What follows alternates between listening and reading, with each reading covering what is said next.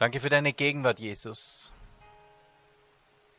Mach deine Augen zu und lass ihn einfach dich umarmen, dich drücken, denn er ist hier. Er liebt dich mehr als sonst irgendjemand. Seine Liebe ist rein und pur und sie geht durch jede, durch jede Zelle von dir. Seine Liebe, Halleluja. Halleluja, danke Jesus. Für deine kostbare Liebe, Jesus. Halleluja. Danke für den heutigen Gottesdienst, für dein Wort, Jesus. Halleluja. Amen. Danke, Elias. Halleluja.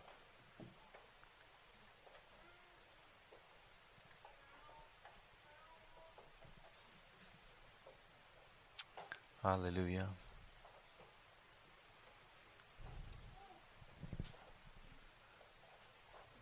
Schön, dass du da seid.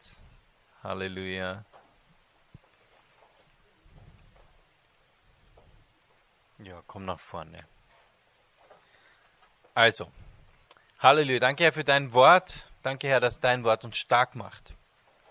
Halleluja. Ich bitte dich, Herr, dass genau das rüberkommt, was du wolltest, dass heute gesagt wird und dass es auf fruchtbaren Boden trifft und viel Frucht bringt. Amen das, das, das Schöne ist, das passt immer alles so gut zusammen. Also das, was die Conny gerade gesagt hat beim, während dem Abendmahl, das passt so gut zu dem, was, was ich heute vorbereitet habe. Ich lese zurzeit Markus Evangelium. Bin ein großer Fan von dem Evangelium, wie von allen anderen auch. Äh, aber das ist so ein, so, ein, so ein starkes Evangelium, wo so viel Wunder passieren, so viele Heilungen und so. Das ist so ein Und mitten im, im Markus-Evangelium stoße ich auf eine, auf eine Aussage von Jesus, die mich anhalten und nachdenken hat lassen, wo ich mir gedacht habe, ja, das ist ja interessant, das ist mir irgendwie noch nie aufgefallen. Ich meine, kennst du das? Du liest das Wort Gottes nicht zum ersten Mal und liest und plötzlich so, und das ist es, es ist das lebendige Buch. Es ist kein Telefonbuch, wo man sagt, ja, die Hubers haben die neue Nummer, ja, kenne ich, aber es ist das lebendige Buch. Es springt dich immer wieder was Neues an. Und es ist so, aha, mh, und hier setzt Gott gerade an oder lässt dich über etwas meditieren, wie das Wort Gottes sagt. Du kaust diese Schriftstelle förmlich. Und, ah, okay. Und das war für mich eine, eine Schriftstelle, die vielleicht gar nicht so auffällig ist und oft sind es dann die, wo du sagst, mhm.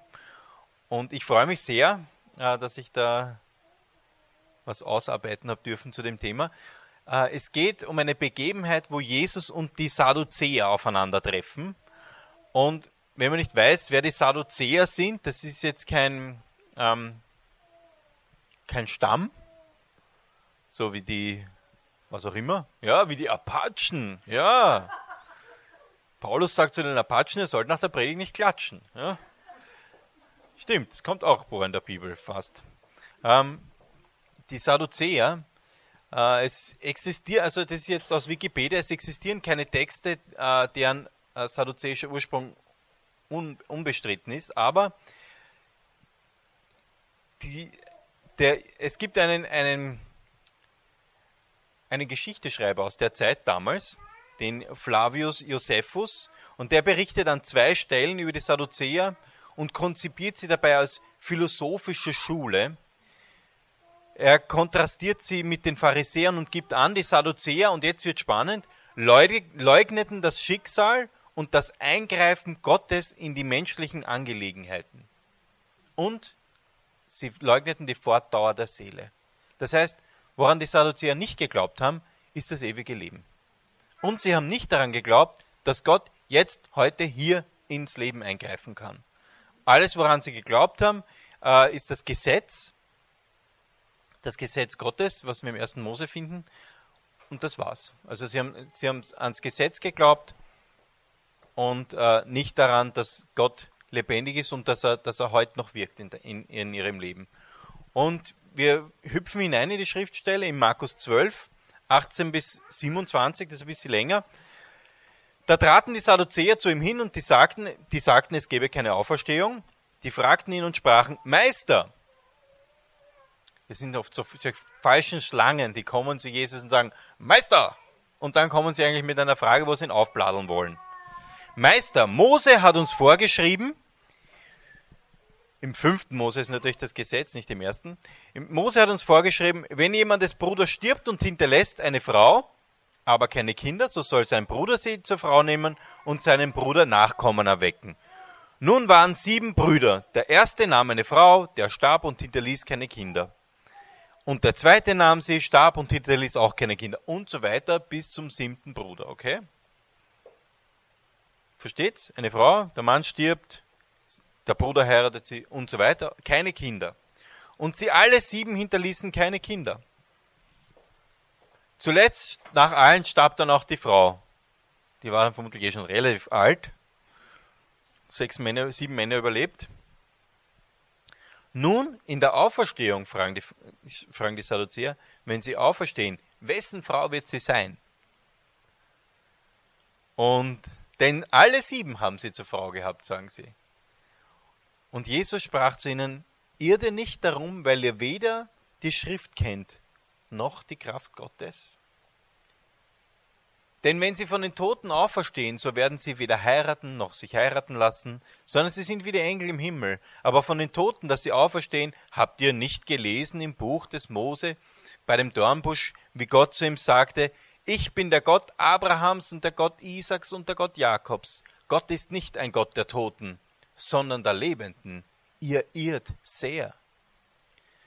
Die Sadduzäer waren eingeschränkt auf das, was sie, was sie geglaubt haben. Sie haben nicht geglaubt, dass, dass Gott, dass es Auferstehung gibt, dass Gott ein Gott der Lebendigen ist. Sie haben geglaubt, ja, die sind alle tot, Mose und, und, und Jakob und Abraham und Isaac, aber Gott ist ein Gott der Lebendigen, nicht ein Gott der Toten.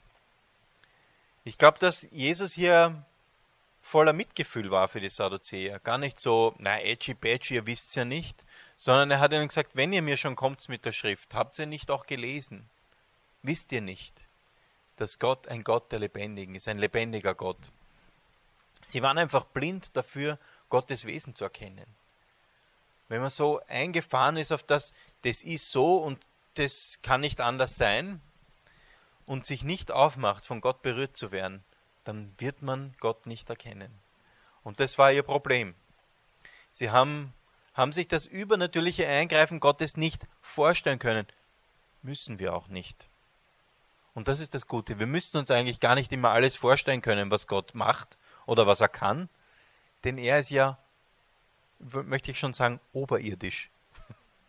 Er ist übernatürlich. Er ist, er ist über dem Natürlichen, über dem, was wir uns vorstellen können.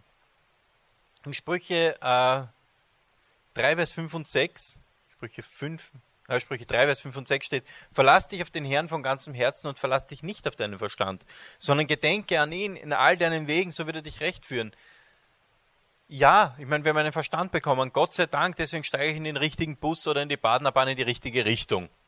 Und wenn die Mäh nach Hause kommt, steigt sie nicht in Baden aus am Josefsplatz, sondern sie fährt Richtung Wien, weil sie einen Verstand hat. Dafür ist er gut. Sonst würde sie uns anrufen, wir müssen sie abholen und nach Hause bringen. Nein, das ist, Entschuldige. Ja. Das ist nur ein Beispiel, wofür unser Verstand gut sein kann. Der, der Verstand ist ja auch von Gott gegeben. Aber das ist Gott sei Dank nicht alles. Und das ist das, deswegen hat mich diese Schriftstelle auch so berührt. Das ist das, was mir an Gott so wichtig ist oder was mich so berührt hat wie ich gemerkt habe, da gibt es etwas, jemanden, der so viel mehr ist als all das, was ich mir vorstellen kann. So viel mehr als was ich gedacht habe, dass es gibt. Halleluja. Wenn ich, meine, wenn, wenn, wenn ich mich auf ihn verlasse, so wird er mich recht führen. So wird er mich recht führen. Kennst du das auch, wenn du, wenn dein Verstand das Limit ist? Und uns geht es immer wieder so, jetzt jeder unter uns, ich nehme mich dann gar nicht aus, überhaupt nicht. Hab immer wieder, dass ich mir denke, ja, das kann ich mir vorstellen. das kann ich mir vorstellen, dass Gott tun kann. Aber er ist so viel mehr. Er ist so viel mehr als das, was wir uns vorstellen können. Ich kann mich erinnern, ich hab, bin sehr gesegnet mit meiner Frau.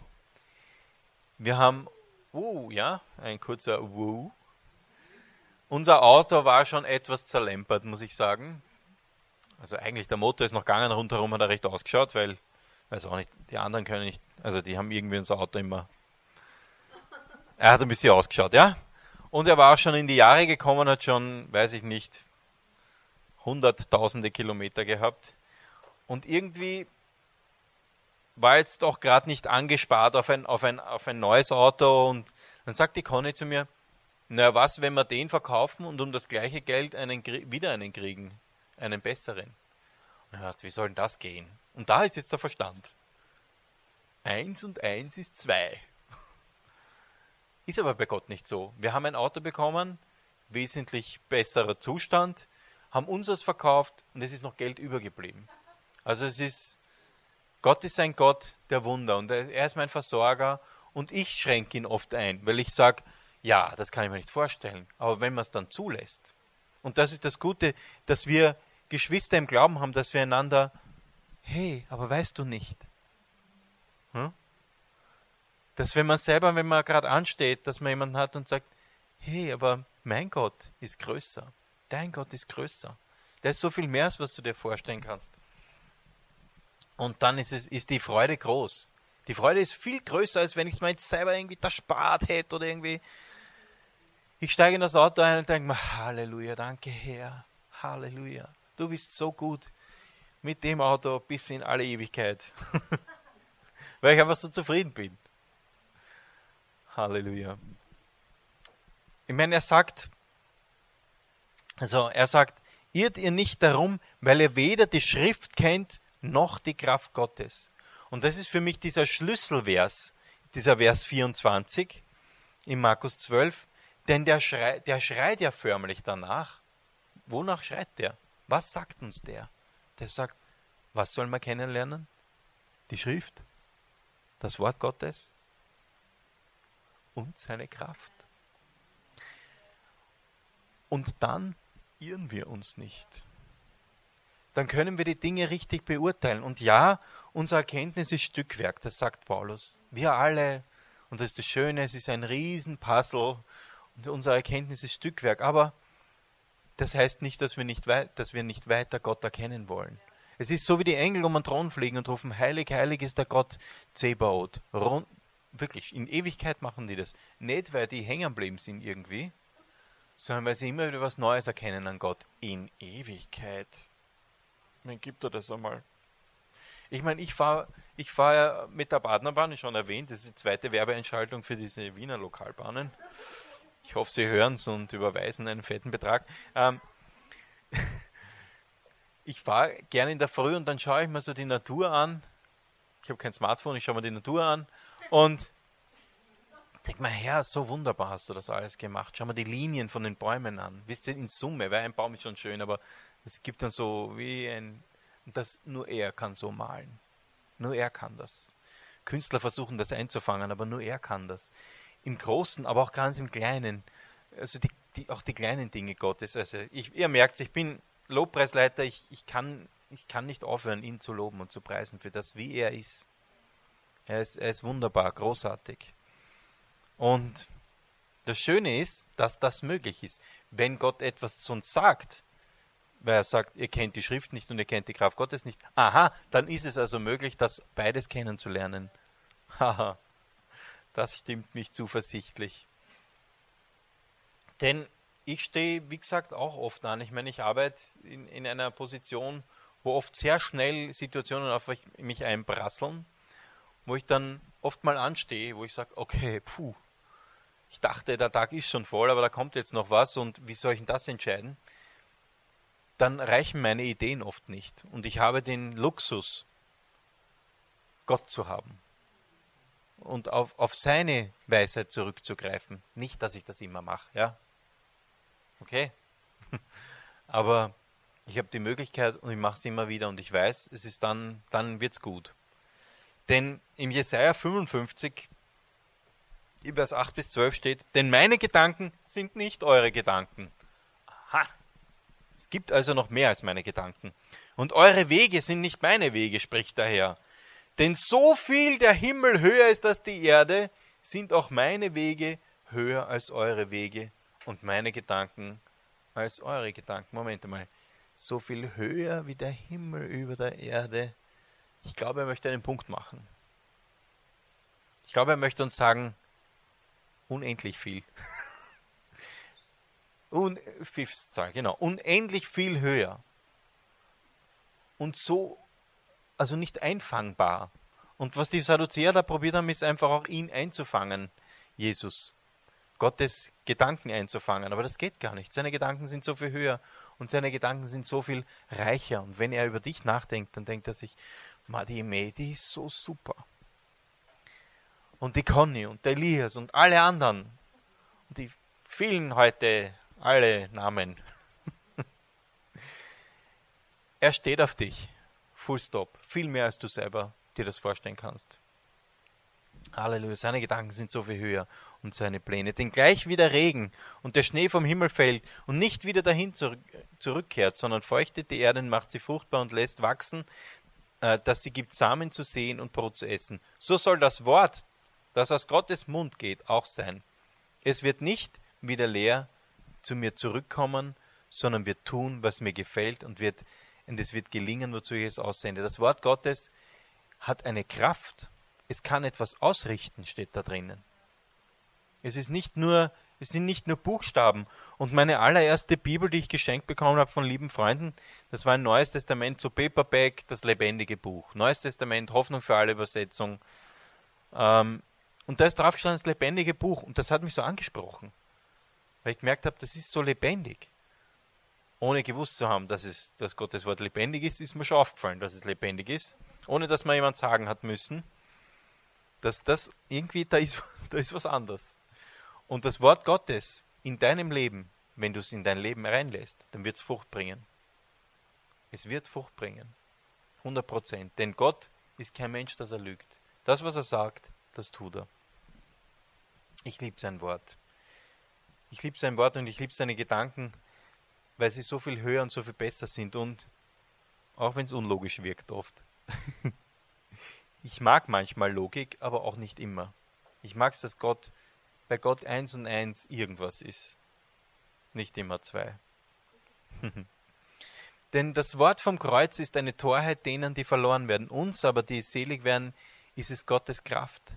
Denn auch das Evangelium an sich ist für viele eine Torheit, wenn man es mit dem Herzen erfassen muss und nicht mit dem Kopf.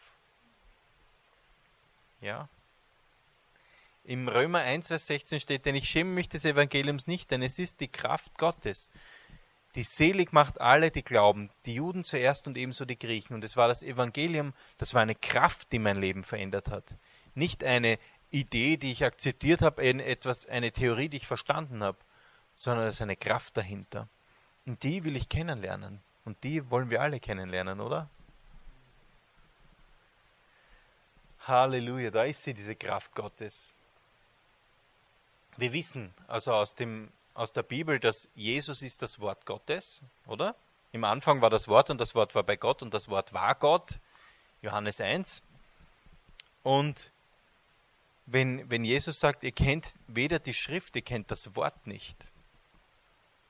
Das heißt, wenn wir ihn nicht kennen, dann irren wir uns sehr. Aber wir können ihn kennenlernen. Und nicht nur am Sonntag in der Predigt, sondern jeden Tag kannst du Jesus kennenlernen. Du kannst immer mit ihm reden. He's always online. Er wird immer mit, wird Zeit haben für dich. Er wird für dich Zeit haben, für mich. Und indem du sein Wort liest und mit ihm Zeit verbringst, so lernst du ihn kennen. Und wenn du ihn wirken lässt in deinem Leben.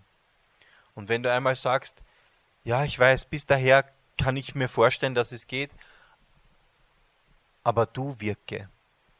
Nicht meine Gedanken sollen dich limitieren, sondern ich vertraue, Herr, diese Situation schaut für mich unmöglich aus, aber für dich nicht. Und jeder von uns ist manchmal in solchen Situationen, wo wir keinen Ausweg sehen. Aber wenn seine Gedanken so viel höher sind, das ist so wie wenn, wenn ich spazieren gehe, gutes Beispiel, ich gehe mit Elias spazieren und da ist ein Garten und ich würde gern hineinsehen, kann es aber nicht, weil mir fehlen 5 cm, dass meine Augen da rein. Elias kann reinschauen, da kann man dann erzählen, ja. Und so ist es auch oft mit in unserem Leben mit Gott. Wir können es uns nicht vorstellen, weil wir es nicht sehen können. Gott sieht es aber. Er sieht das Ende, bevor der Anfang ist. Halleluja. Und deswegen vertraue ich ihm so gerne. Halleluja. Wenn du ihn mehr und mehr in dein Leben auflässt, wenn du mit offenem Herzen, also bereit bist, Neues von Gott zu erfahren, das ist so wichtig. Mach dein Herz auf. Wenn du in der Bibel liest, wenn du eine Predigt hörst, mach dein Herz auf. Lass Gott zu dir sprechen. Sag, was hast du für mich? Was hast du für mich? Nicht jetzt, wer da predigt, das ist irrelevant. Darum geht es nicht. Sondern es geht darum, Gott, was hast du heute für mich? Lass mich dich erkennen. Wenn ich das Wort Gottes in die Hand nehme, dann sage ich, Jesus, lass mich dich erkennen. Lass mich dein Wesen erkennen. Halleluja. Wenn du das machst, dann wirst du so reich, denn sein Wort wird nicht leer zurückkehren. Ja? Es war so cool, diese Predigt zu schreiben. Die Conny hat mir ihr Handy gegeben und Kopfhörer und da war eine Playlist auf Spotify und es war so, es war, es war so schön, in Gottes Wort hineinzutauchen und all diese schönen Schriftstellen. Das ist wie, wie Gold Nuggets. Psalm 37, 23. Von dem Herrn kommt es, wenn eines Mannes und einer Frau des, Schritt, der Schritt fest wird und er gefallen hat an seinem Weg. Das Wort Gottes, das kommt von Gott, dass der Schritt in unserem Leben fest wird, dass wir sicher durchs Leben gehen können. Das kommt von Gott, nicht von, von uns alleine. Aber nun, Herr, bist du doch unser Vater. So schön, Jesaja 64, 7. Aber nun, Herr, du bist doch unser Vater. Wir sind Ton du bist unser Töpfer. Wir alle sind deiner Hände Werk. Und der Ton trägt relativ wenig dazu bei, dass es ein schönes Gefäß wird, aber er lässt sich formen, oder? Und so ist es auch mit uns und mit Gott. Lass dich von ihm formen. Denn er ist derjenige, der das, das beste Gebilde macht. Halleluja. Denn wenn du das zulässt, wenn, wenn, wenn, du demütig, wenn du dich vor Gott demütigst und sagst, Herr, lass veränder du mich, mach du mich reich, dann wirst du wirklich reich. Und ich meine jetzt nicht nur am Bankkonto, es ist eine gute Sache, immer genug zu haben und auch noch mehr, um etwas herzugeben, aber reich an der Erkenntnis Gottes, reich an Freude und Frieden, reich an Liebe für die anderen Menschen, das ist Reichtum. Reich an Frucht in unserem Leben, Frucht, die in Ewigkeit bleibt. Wenn du seiner Güte begegnest, verändert dich das einfach für immer. Das Eis rund um dein Herz schmilzt. Und Mauern, die du zum Schutz deines Herzens aufgebaut hast, zerbröckeln in Gottes Gegenwart. Denn in seiner Gegenwart ist Freude die Fülle. Im Psalm 16 steht es, du tust mir die Kund den Weg zum Leben, vor dir ist Freude die Fülle und Wonne zu deiner Rechten ewiglich. Und so wollen wir leben. So wollen wir leben. Wir wollen Freude in Fülle. Und wenn es dir nicht gut geht, spring in seine Gegenwart. Glaub nicht, dass er darauf wartet, dass dir gut geht, bevor du mit ihm Zeit verbringen kannst. Überhaupt nicht. Er ist ein Gott, der wartet darauf, dass du zu ihm rennst, egal wie es dir geht. Und gerade wenn es dir schlecht geht, kannst du zu ihm laufen. Und dann vor ihm, also in seiner Gegenwart, ist Freude die Fülle. Die Freude am Herrn ist meine Kraft, sagt das Wort Gottes. Und so ist es. Wenn ich niedergeschlagen bin, manchmal bin ich das, eh die Ausnahme, nicht jetzt, okay. Aber dann, dann kommt mir dieser Vers. Dann kommt mir die Schrift. Aha, da haben wir wieder die Schrift. Die Freude am Herrn ist meine Kraft. Und manchmal gehe ich dann in einen Raum, wo niemand ist, nur der Herr und ich, und sage, die Freude an dir, das ist meine Kraft, Herr. Halleluja, danke, Herr. Und dann kann man aufzählen. Du, du, du, du, Ende nie, was Jesus für mich ist. Wie wunderbar er ist. Ich sage euch was, das Wort Gottes funktioniert dann bin ich wieder stark. Und habe euch auftanken bei Jesus. Die Freude an ihm ist meine Kraft. Wenn du, wenn du suchst, wenn du Liebe, Freude, Frieden und Kraft suchst, dann komm zu Jesus. Denn wir haben Zugang zum allmächtigen Schöpfer. Und das ist so ein Vorrecht. Das ist auch in meinen Gebeten oft, dass ich sage, Herr, das ist so ein Vorrecht, dass wir zu dir kommen dürfen. Dass du nicht ein, ein Gott bist, der irgendwo ist, sondern dass er mitten hier ist und dass ich zu ihm kommen kann. Und ich möchte noch eine längere Schriftstelle lesen. Ich sage nachher, wo es steht. Also, Herr, du erforschst, äh, du erforschst mich und du kennst mich. So ein starker Anfang. Das eine ist, er erforscht mich und er kennt mich. Ich bin Gott nicht fremd. Ich brauche ihm gar nicht irgendwas auch vorspielen, sondern er liebt mich durch und durch, obwohl er mich kennt. Herr, du erforscht mich und du kennst mich. Ich sitze oder stehe auf, so weißt du es. Du verstehst meine Gedanken von ferne. Ich gehe oder liege, so bist du um mich und siehst all meine Wege. Denn siehe, es ist kein Wort auf meiner Zunge, dass du, Herr, nicht alles wüsstest. Und ich sage euch, nicht all unsere Worte sind immer segensreich, oder? Und trotzdem, Gott liebt dich durch und durch. Von allen Seiten umgibst du mich und hältst, mein, hältst deine Hand über mir. Diese Erkenntnis ist mir zu wunderbar und zu hoch. Ich kann sie nicht begreifen. Und das war das Problem der Sadduzäer. Sie haben es nicht glauben können, weil sie es nicht begreifen haben können. Die Sadduzäer haben nicht geglaubt, dass es äh, Auferstehung gibt von den Toten, weil sie es nicht begreifen. Und wir können es nicht begreifen. Wenn wir in Grace Anatomy oder irgendwo sehen, dass die Linie Ende ist, dann ist für gewöhnlich Ende. Dann ist der Herzschlag vorbei. Todeszeitpunkt, Sie schauen auf die Uhr, Sie notieren eine Uhrzeit. Das war's für gewöhnlich. Gut, man hat vielleicht noch technische Hilfsmittel, aber wenn auch die und Laden oft hm, nicht funktionieren, dann ist vorbei. Dann ist es rein medizinisch gesehen vorbei. Und was soll das sein? Was soll, was, was, was soll logisch, wenn man es logisch betrachtet, nach dem Tod kommen? Eigentlich, rein theoretisch, muss es aus sein ganz, weil sie es nicht verstanden haben. Aber es gibt eine Auferstehung von den Toten. Es gibt äh, ein ewiges Leben. Und das ist für dich und mich bereitet. Ja? Halleluja. Es geht weiter. Ähm, da, da, da, Wohin soll ich gehen vor deinem Geist? Wohin soll ich fliehen von deinem Angesicht? Führe ich gen Himmel, so bist du da. Bette dich mich bei den Toten, siehe, so bist du auch da. Nehme ich Flügel der Morgenröte und bliebe am äußersten Meer, so würde auch dort deine Hand mich führen und deine Rechte mich halten. Spreche ich, Finsternis möge mich decken und, und so weiter, so wäre auch Finsternis nicht finster bei dir, und du hast meine Nieren bereitet und mich gebildet im Mutterleibe. Ich danke dir dafür, dass ich wunderbar gemacht bin.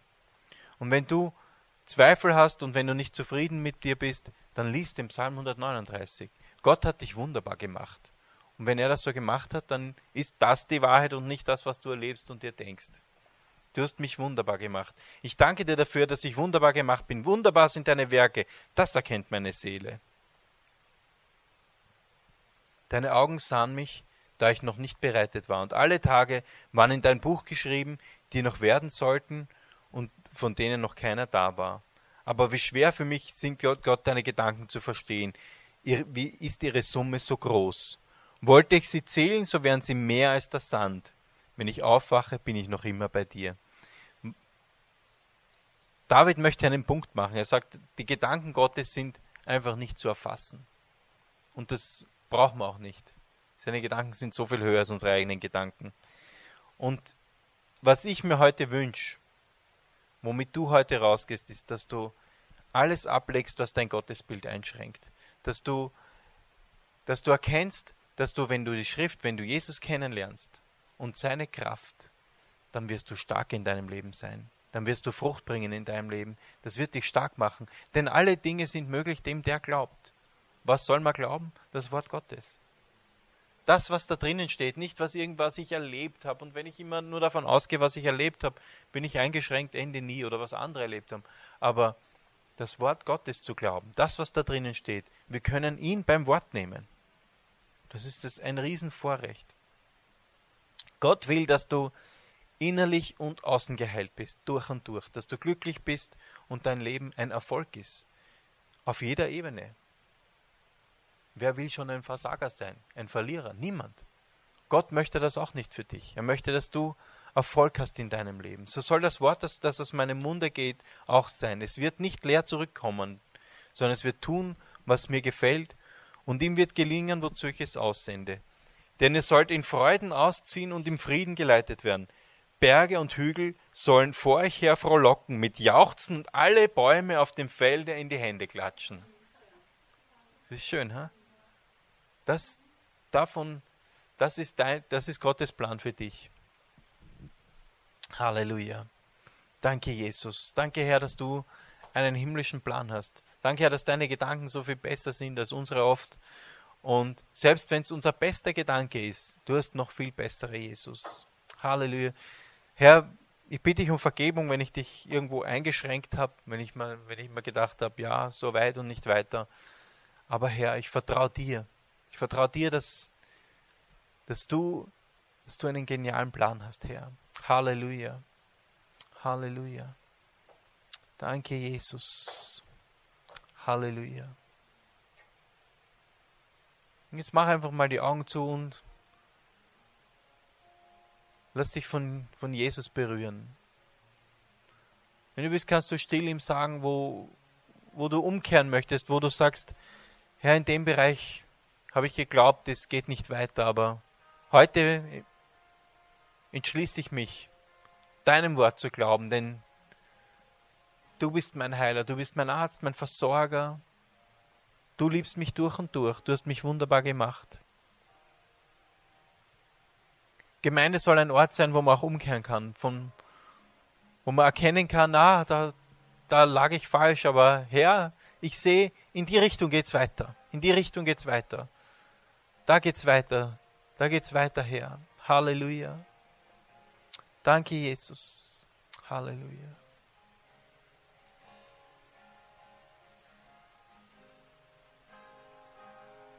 Hallelujah.